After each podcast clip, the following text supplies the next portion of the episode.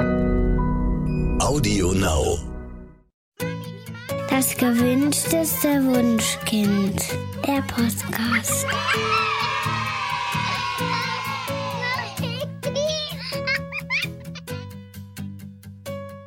Hallo und herzlich willkommen zu Das gewünschteste Wunschkind, der Podcast mit Daniel Graf. Und Katja Seide. Katja, endlich ist der Sommer da Ja. und wir haben herrlich Ja. sonnige Tage mit teilweise über 30 Grad. Also ich liebe dieses Wetter, ja. Ja. Alle Ich um mich nicht. herum jammern immer, genau, mein Mann auch. Ja, Oh, viel zu heiß. warm. Genau, also es wird den ganzen Frühling lang gejammert, dass es viel zu spät Sommer wird. Und wenn er dann endlich kommt, oh. Gott, diese Hitze, ich kann überhaupt nicht mehr schlafen. Also, Ja, das stimmt auch. ja, nein, ich ist Aber also du ich wohnst bin, ja auch nicht mitten in der Stadt. Wahrscheinlich ist es bei dir einfach nicht so heiß wie bei mir. Ja, du? ich gestehe, wir haben auch zwei Seen drumherum. Die ähm, ja, k- kann man sich jederzeit abkühlen. Das ist schon echt schön. Also ich liebe den Sommer ähm, und ich kann mich noch gut daran erinnern, als meine Kinder Babys waren. Da hörte ich im Hochsommer nämlich immer wieder, oh, es ist so heiß, dein Baby braucht unbedingt etwas Wasser zusätzlich zum Trinken. Ja. Und gerade so die älteren Generationen, die sorgen sich oft wirklich ausdauernd darum, ob unsere Babys und Kleinkinder im Sommer genügend trinken. Ja. Aber selbst wenn wir an heißen Tagen ähm, deutlich mehr Durst haben und, und auch unser Wasserkonsum steigt, für ähm, vollgestillte Babys gilt, ähm, die Muttermilch reicht vollkommen aus. Also zusätzliches Wasser ist nicht notwendig und unter Umständen sogar gefährlich. Und auch Flaschenbabys sollten kein zusätzliches Wasser oder Tee bekommen. Warum das so ist, darüber wollen wir heute miteinander sprechen. Genau. Muttermilch ist ja sowieso ein wahres Wunderelixier, weil sie sich den Bedürfnissen unserer Kinder ständig anpasst. Also Frühchen erhalten zum Beispiel eine ganz anders zusammengesetzte Milch als reifgeborene Kinder. Und würde man Zwillinge immer an jeweils derselben Brust trinken lassen, dann würde der Körper sogar auf allen beiden Seiten unterschiedliche Milch produzieren. Also je nachdem, was das Kind gerade braucht. Äh, Stillberater raten übrigens davon ab. Also das ist jetzt nur eine rein hypothetische Überlegung. Und diese individuelle Anpassung ist durch kleine Rezeptoren an der Brustwarze möglich, ähm, die Informationen aus dem Speichel des Babys entschlüsseln. Man kann also davon ausgehen, dass jedes Kind immer genau die Milch bekommt, die es gerade benötigt. Und im Sommer wird ohnehin weniger energiehaltige Milch als im Winter produziert. Ähm, sie enthält etwa 87,2 Prozent Wasser und ist damit als alleiniger Durstlöscher auch an sehr heißen Tagen total ausreichend. Und auch während des Stillens variiert die Zusammensetzung der Milch. Also zu Beginn der Mahlzeit fließt zunächst sehr wässrige und vergleichsweise laktosereiche und fettarme Milch. Und mit jedem einzelnen ausgelösten Milchspendereflex steigt der Fettgehalt der Milch. Und ähm, zu jeder Stillmahlzeit gehören auch mehrere ausgelöste Milchspendereflexe. Also es nicht, wird nicht einmal ausgelöst und geht dann los, sondern ähm, der muss immer wieder aktiv nach mehreren Minuten neu ausgelöst werden. Und ähm, wenn man ein Baby Ja, nach äh, Bedarf, ja, dann äh, zieht's mir gleich in Das der tut Brust. immer weh, oder? Das tut mir auch, so genau, mir ja, auch. also, Das Schöne ist schon ewig her. Richtig, richtig. Man ist wirklich so weit weg von, aber man vergisst dieses Gefühl nicht. Ähm, wenn man nämlich Nein, ein, nein, das ein Baby äh, nach äh, Bedarf stillt, dann kann dieses Baby den Fettgehalt seiner Milch selber steuern, ähm, indem es einfach mehr oder weniger Milchspendereflexe auslöst. Es besteht also überhaupt gar keine Gefahr, das Baby zu überfüttern, ähm, wenn man es häufig anlegt und nur kurz stillt, weil durch dieses kurze Stillen ähm, erhält es gar nicht mehr Kalorien, als wenn es äh, weniger häufig, aber dafür länger stillt. Halten wir also fest, ähm, häufiges Anlegen im Sommer sorgt dafür, dass das Baby viel fettarme Flüssigkeit bekommt, die ein perfekt abgestimmtes Verhältnis von Elektrolyten hat. Und wenn wir jetzt zusätzlich Wasser geben, dann stören wir dieses jahrtausendelang entwickelte Wechselspiel. Und ähm, Danielle, ich habe gerade schon gesagt, dass zu viel Wasser sogar gefährlich werden kann. Warum das denn? Ja, ganz genau. Wenn einem gestillten Säugling nämlich im Sommer vermehrt zusätzlich Wasser angeboten wird, dann besteht die Gefahr einer Wasserintoxikation ähm, oder auch Hyperhydration oder Wasservergiftung genannt. Ähm, darauf weist der Berufsverband für Kinder- und Jugendärzte hin. Durch eine erhöhte Wasserzufuhr wird das Blut nämlich verdünnt. Und das führt dann dazu, dass die Konzentration an Elektrolyten abnimmt. Ne? Also da gibt es ja ganz bestimmte Anzahl, die im Blut vorkommen. Und ähm, gerade in Bezug auf das Natrium ist es wirklich problematisch, ähm, wenn das Blut verdünnt wird, weil das befindet sich in Form gelöster Ionen darin und ähm, steuert den Wasserhaushalt maßgeblich. Und ähm, Leitungswasser ähm, enthält mit etwa 4 Milligramm pro 100 Milliliter nur etwa ein Viertel so viel Natrium wie zum Beispiel Mutter- oder Flaschenmilch. Die haben ungefähr 17 Milligramm pro 100 Milliliter. Und deshalb führt Wassertrinken automatisch zu einer Senkung des Elektrolytspiegels im Blut. Und Säuglinge im ersten Lebenshalbjahr nehmen ohnehin nur sehr wenig Natrium über die noch sehr salzarme Nahrung auf, sodass sie grundsätzlich schon von Natur aus einen sehr niedrigen Natriumspiegel im Blut haben. Und durch eine hohe zusätzliche Wasseraufnahme wird dieser dann noch zusätzlich gesenkt. Genau, und wenn der Natriumwert im Blut zu gering ist, dann äh, macht der Körper Folgendes. Er steuert das aus, indem er dem Blut Flüssigkeit entzieht. Ähm, normalerweise macht er das vorrangig mit den Nieren. Ähm, die ein zu viel an Wasser zügig über die Blase ausscheiden lassen und damit den Elektrolythaushalt wieder stabilisieren. Die Nieren von Babys sind im ersten Lebensjahr jedoch noch gar nicht richtig ausgereift und mit größeren Flüssigkeitsmengen dann auch entsprechend überfordert.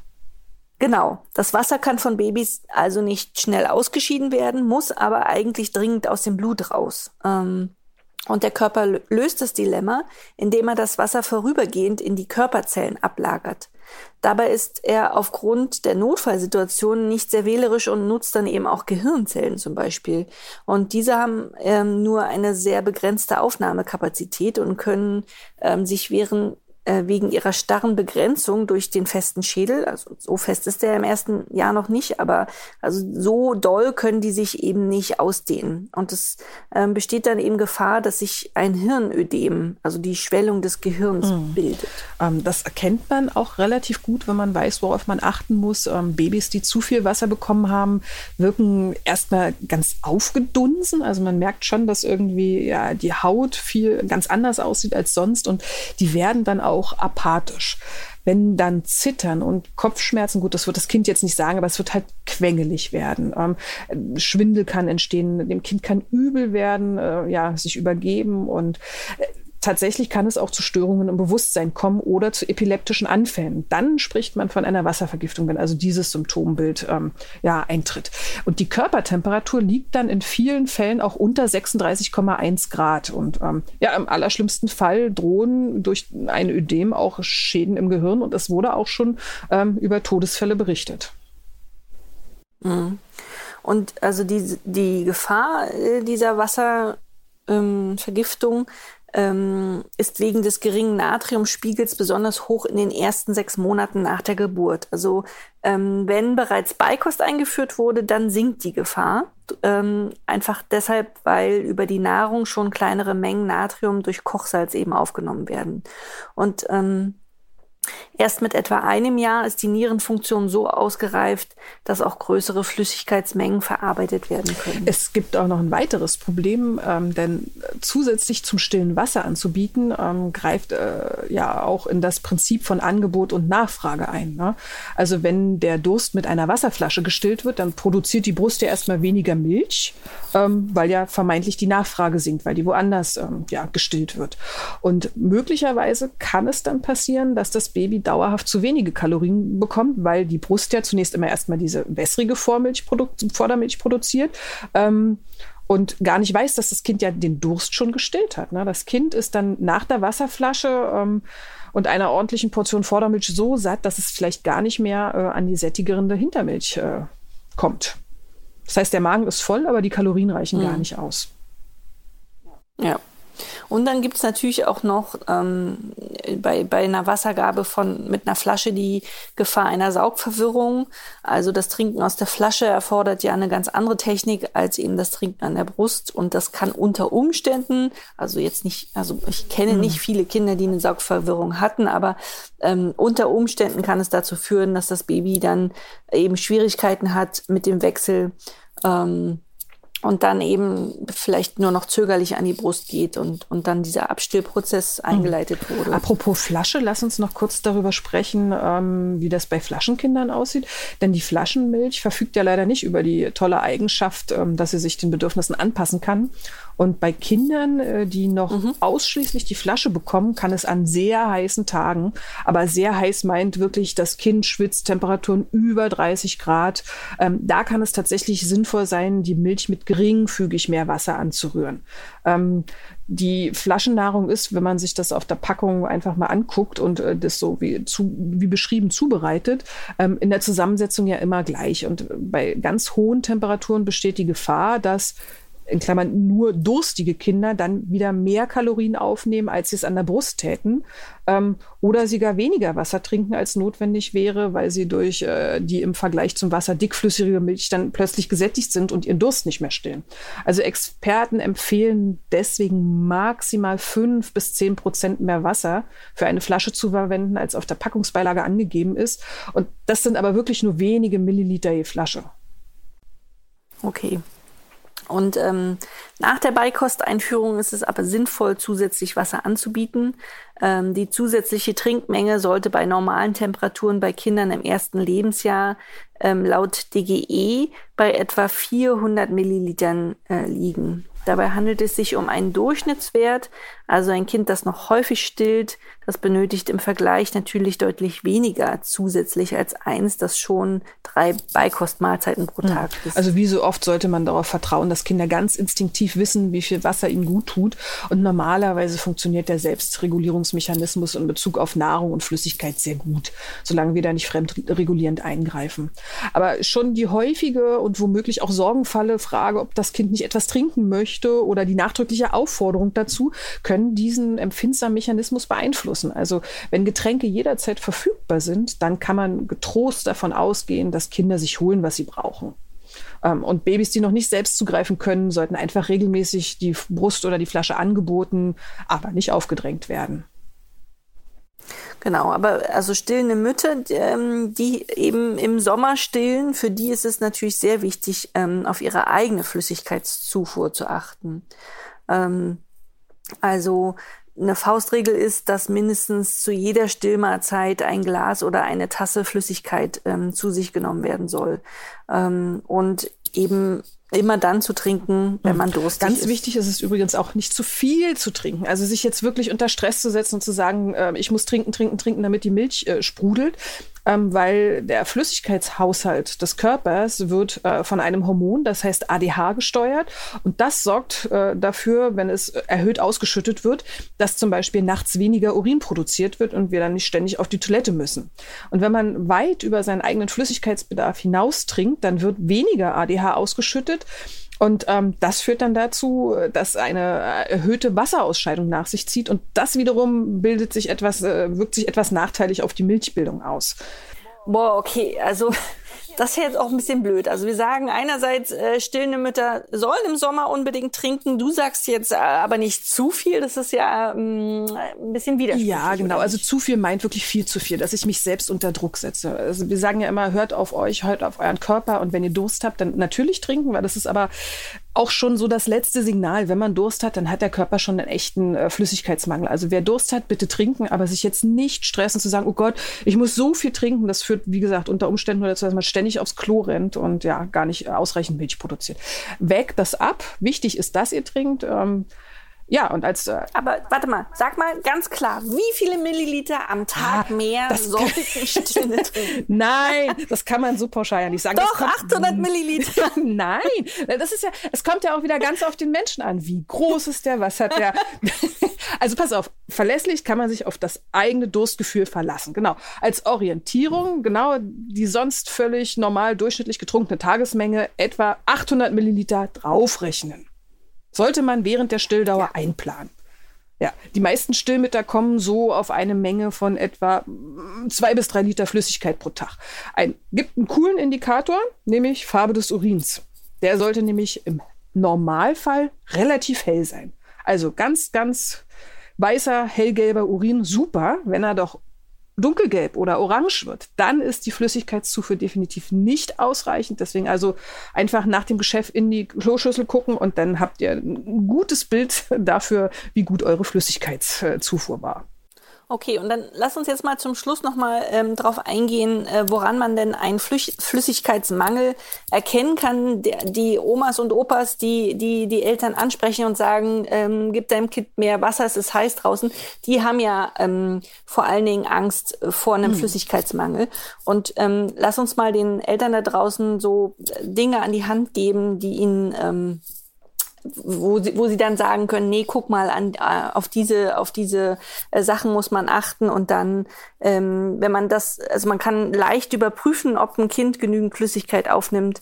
Ähm, lass uns das mal machen, Daniel. Mhm. Also ein sehr guter Indikator ja. ist zum Beispiel die Fontanelle. Ne? Das kennt ihr alle. Das ist die kleine Stelle ähm, am Kopf, äh, wo die Schädelplatten noch nicht ganz zusammengewachsen sind und die ist bei hat bei Kindern einen Normalzustand. Ähm, die ist mal ein bisschen mehr, mal ein bisschen weniger gespannt.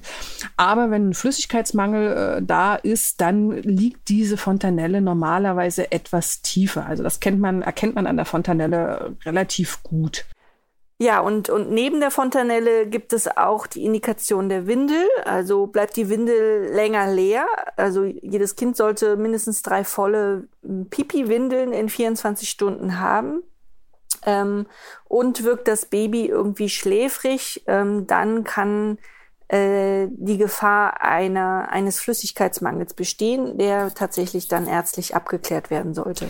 Ähm, ja, und je nach Stärke der Ausprägung ähm, der, der, des Flüssigkeitsmangels ähm, gibt es auch noch einige weitere Symptome zu beobachten. Sollte man, finde ich, immer wissen, das sagt die Deutsche Gesellschaft für Ernährung, ähm, wenn zum Beispiel ein Mangel von zwei Prozent ungefähr vorliegt, dann gibt es schon eine verminderte Leistungsfähigkeit. Gut, ist jetzt bei Babys natürlich relativ schwierig zu prüfen, aber es kommt zum Beispiel, wenn vier Prozent zu wenig Flüssigkeit da sind, äh, zu einer Mundtrockenheit. Das kann man sehr wohl beobachten. Ähm, später dann zu einer erhöhten Temperatur wenn der Mangel schon bei sechs Prozent liegt. Übelkeit, Schwindel hatten wir vorhin schon gesagt. Das ist dann schon der fortgeschrittene, äh, fortgeschrittene Stadium.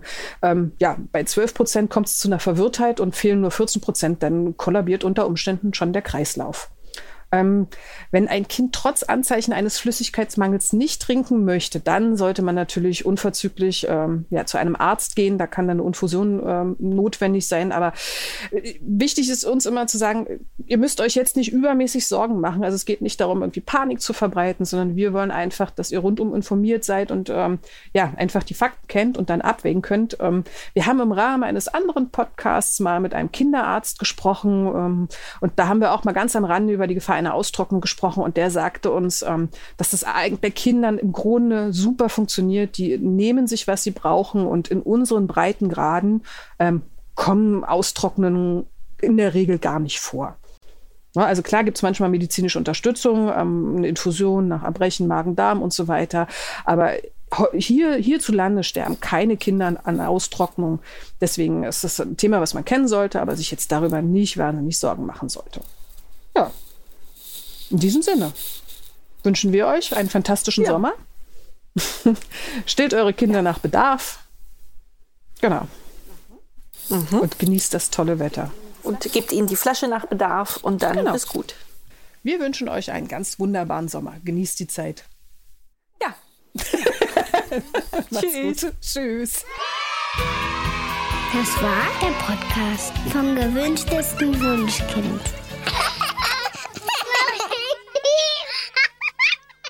Und zum Schluss möchten wir euch noch einen Podcast vorstellen und dafür lassen wir am besten die Hosts selbst zu Wort kommen. Hallo, hier sind Stefanie Stahl und Lukas Klaschinski vom Psychologie-Podcast So bin ich eben. Und in diesem Podcast reden wir über alle möglichen psychologischen Themen, also zum Beispiel über Ängste, über Beziehungsprobleme, über Stress auf der Arbeit, Stimmung und psychologische Grundbedürfnisse und, und, und. Also viele psychologische Themen, die wir immer an konkreten Hörerinnen und Hörerfragen äh, besprechen und wie ich finde, ziemlich nice rüberbringen. Davon müssen sich die Leute selbst überzeugen. okay. Und das könnt ihr tun, überall wo es Podcasts gibt und auf Audio Now natürlich. So bin ich eben der Psychologie-Podcast für alle Normalgestörten. Audio Now.